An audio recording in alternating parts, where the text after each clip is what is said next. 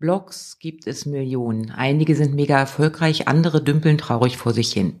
Das hat zum einen mit der Reichweite der Inhaber zu tun, aber eben auch damit, was da eigentlich veröffentlicht wird und wie. In dieser Folge verrate ich dir, wie du zügig und entspannt Blogartikel schreibst, die gut ankommen und gern gelesen werden.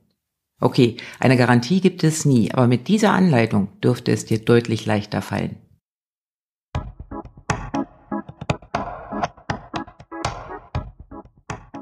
Willkommen beim Text and Sell Podcast.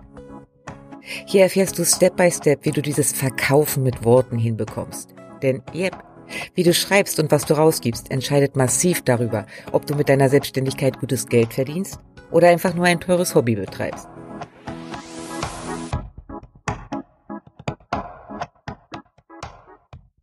Damit du weißt, wer dir hier im Ohr sitzt, kurze Vorstellung meinerseits.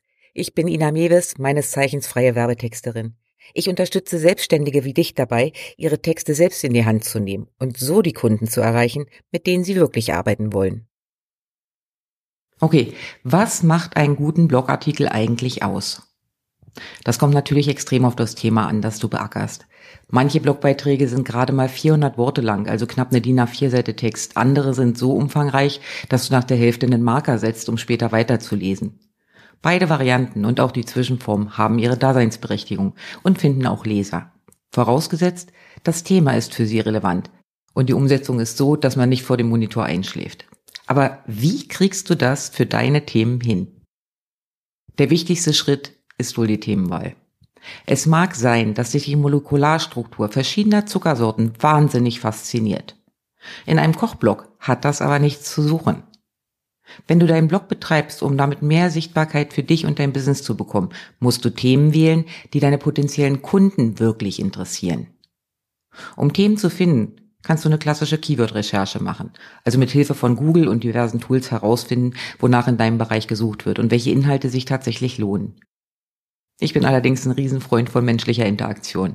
Deshalb würde ich dir immer empfehlen, genau die Leute zu fragen, die du erreichen willst. Mach eine Umfrage in deinem Newsletter. Teile einen Beitrag auf Social Media und bitte um Fragen, die zu deinem Thema offen sind oder wo sich deine Follower mehr Infos wünschen. Alternativ schau mal gerne im Beitrag Strategisch Bloggen nach. Da zeige ich dir, wie du die Themenfindung auch gut angehen kannst. So, jetzt hast du ein tolles Thema. Perfekt. Wenn du jetzt aber eine Textwüste ablieferst, war die Arbeit umsonst. Wie jeder gute Text sollte dein Blogbeitrag einen sinnvollen Aufbau haben. Ansonsten springen dir die Leser unterwegs ab oder kommen nicht mehr über die ersten Zeilen hinaus. Wie genau so ein Aufbau aussehen kann, erfährst du gleich. Teil 3, der für den Erfolg von Blogbeiträgen sorgt, ist, logisch, die Art, wie du schreibst. Gibt es hier ein richtig oder ein falsch? Ah, gute Frage. Ich bin ja der Meinung, wenn du ein paar wichtige Grundregeln beachtest, passt das schon. Denn so unterschiedlich wie wir formulieren, gibt es auf der anderen Seite eben Menschen, die verschiedene Schreibstile mögen oder hassen. Ich schreibe zum Beispiel eher locker, so wie mir der Schnabel gewachsen ist. Dass das nicht alle abholt, ist mir bewusst. Das ist aber völlig okay, denn wer mit mir arbeitet, kennt dann wenigstens meinen Schnabel schon und weiß, was ihn oder sie erwartet. Okay, ich habe dir versprochen, dir eine Art Fahrplan für einen guten Blogbeitrag zu geben. Dann legen wir mal los. Bevor du wild drauf losschreibst, nimm dir einen Moment Zeit, ein Blatt Papier oder dein Schreibprogramm und mach dir vorab ein paar Notizen. Ich nutze dafür übrigens auch gern Mindmapping-Programme. Ich spiele das folgende Szenario mal an zwei Beispielen durch. Einmal ein Blogbeitrag über gewaltfreie Kommunikation und einen über die Verwendung von Kurkuma in der indischen Küche. Erster Schritt. Dein Thema kommt ganz nach oben. Über einen tollen Titel oder den eigentlichen Text brauchst du dir jetzt noch keine Gedanken zu machen. Es geht, wie gesagt, erstmal um die Struktur. Du hast dein Thema notiert? Okay, dann kommt der nächste Schritt. Was genau ist das eigentlich, worüber du schreibst? Mach dir hier ruhig ein paar erste Stichpunkte. Damit machst du die glücklich, die Definitionen liegen und die durch sie am ehesten lernen. Und Google freut sich auch. Denn was wird am meisten gegoogelt? Was ist und wie geht? Frage eins hätten wir damit schon mal abgedeckt. Bei der gewaltfreien Kommunikation würde ich hier erstmal zum Beispiel kurz anreißen, wie der Begriff entstanden ist, welchen Hintergrund das hatte, wer die prägenden Vertreter sind. Beim Kochblock? Was ist Kurkuma überhaupt? Wie wird es gewonnen? Wo kommt es her? Wie lange wird es schon verwendet? Womit wird es gern verwechselt?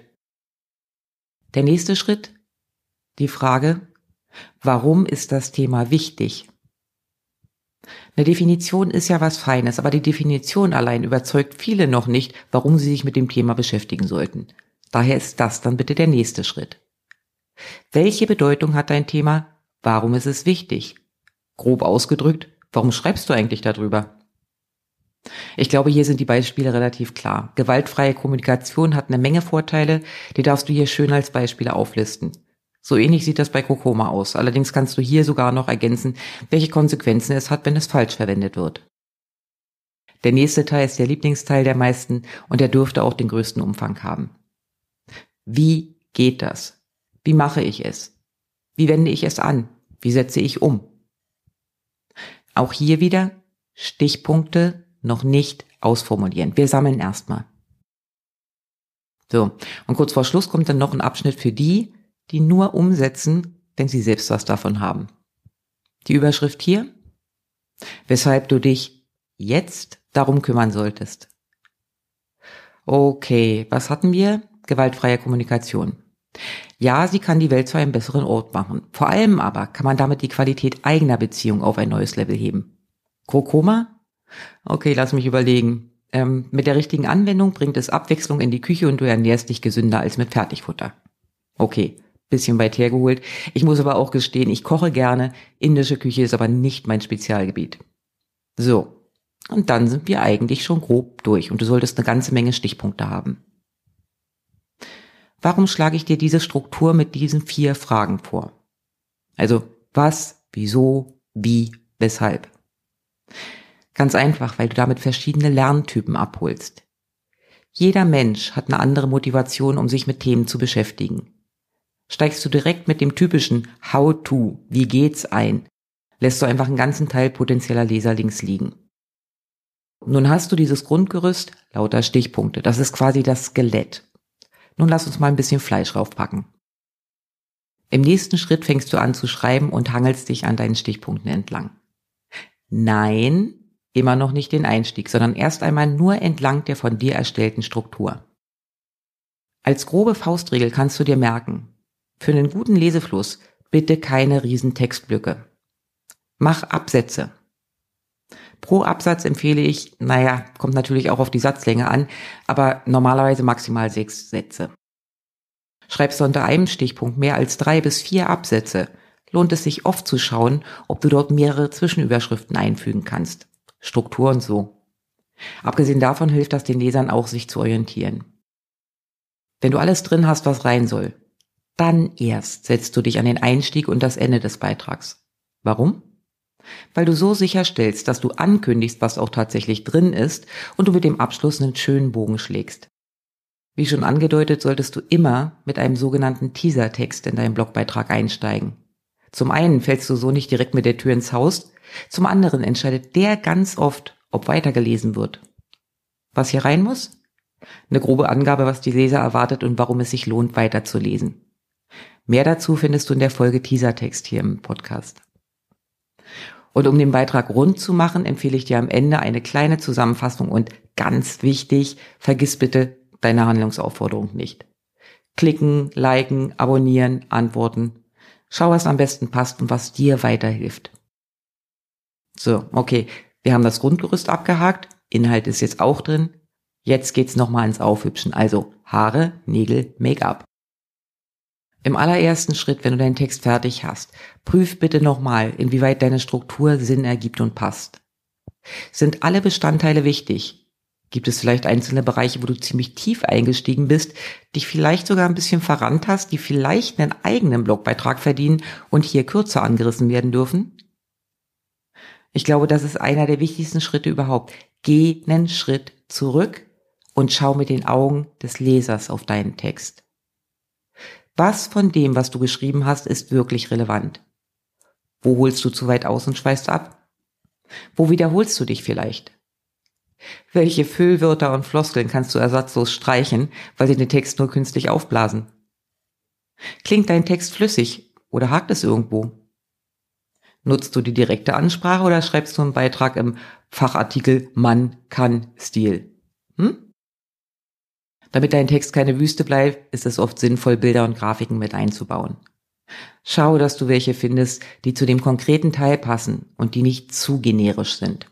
Ich weiß, es ist manchmal gar nicht so einfach. Verbessert die Qualität deiner Inhalte aber enorm. Wenn du mit Bildern arbeitest, bitte unbedingt Altattribut, Bildbeschreibung und Co. anpassen und dann ist es schick. Ganz zum Schluss geht es an den Titel, denn der ist neben dem Teaser nun mal wichtig. Ein paar Tipps für gute Headlines findest du im Beitrag Headlines, die zünden. Ansonsten gilt, die Überschrift darf neugierig machen. Vor allem aber möchte ich sofort wissen, worum es geht.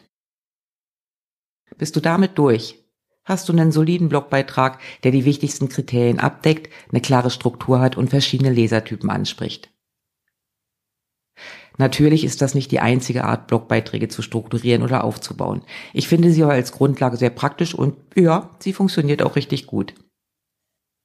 Mein Fazit? Blogbeiträge sind nur dann zielführend, wenn sie auch wirklich Leser abholen und Mehrwert bieten. Am einfachsten bekommst du das hin, wenn du dir zuerst die Grundstruktur überlegst und notierst. Hangel dich gern an den vier großen Fragen entlang. Was ist das? Warum ist es wichtig? Wie funktioniert es? Und warum sollte sich der Leser damit beschäftigen? Steht diese Struktur, wird sie mit Text gefüllt. Dann noch einen spannenden Einstieg und einen netten Abschluss dazu und fertig ist der Lack. Okay, wenn du es ausprobiert hast, verrate mir gern mal in den Kommentaren auf meinem Blog, wie das für dich funktioniert. Den Link dazu findest du in den Show Notes.